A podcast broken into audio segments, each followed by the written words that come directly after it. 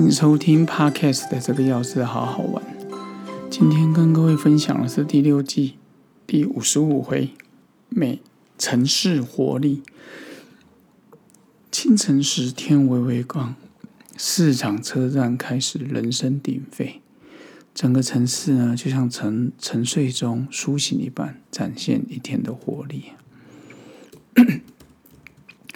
每回外宿，不论是在国外或是台湾，我都很喜欢早早起床，去感受一下不同城市的活力。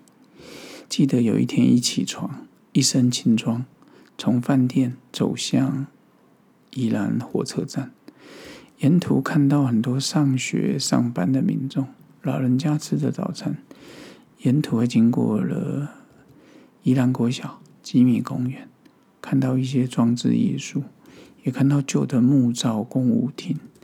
一到了宜兰火车站，绿色造景的建筑旁边花团锦簇，绿意复苏，感觉就身处在花园之中。我就刻意进去了宜兰火车站之后，不过当然最近很夯了哈，到底那个高铁会不会来到这边呢？哈，对，那就是另外一件事。我真的觉得还是以好用、方便最重要，真的。当然我不是宜兰人啊，我也不知道。我想很多宜兰在地的朋友，他们肯定有自己的想法。但是就我们如果是外地使用者来讲，或者他们当地居民使用者来讲，我觉得还是以方便真的最 OK。然后 看到火车站里面的人依序排队，因为我很少当通勤族，所以总觉得搭火车上班是另外一种光景。我以前搭火车大概就是去补习吧，哦，去补习，然后其他的时间就几乎没搭过火车。不过那也是我刚退伍的时候。然后走上对间，发现家福公中心的公仔，还有吉米火车的装置艺术，高挂在绿树之中，跟对面的宜兰火车站相互呼应。火车窗口左右男女造型各异。也透露出人生中爱情相遇的时机有多重要。也许相同时间看着相同的风景，当下就是碰不了面。透露出作者对缘分他的看法。缘分。那说到缘分，我觉得很多人都有自己的解读了。哦，啊，在节目中我也提到我对缘分的感觉，缘起缘灭。当然，未来会怎么样也很难说。后来手机地图里，我记得我看到一个叫昭应宫，很想去参拜。虽然不在我来的时候路上，我还刻意弯过去。路上先经过市集，其实我最最喜欢去菜市场逛。去台东的时候啊，在那个嗯桂田喜来登往下走一点，就会到一个市场——台东市场。第一市场还是什么，我就很喜欢去逛。然后我们龙潭的，我也喜欢，有空就会走。以前很爱走啊，小时候最爱走了。我觉得高手在民间，那些做生意的高手真的都是大隐隐于市啊，太厉害。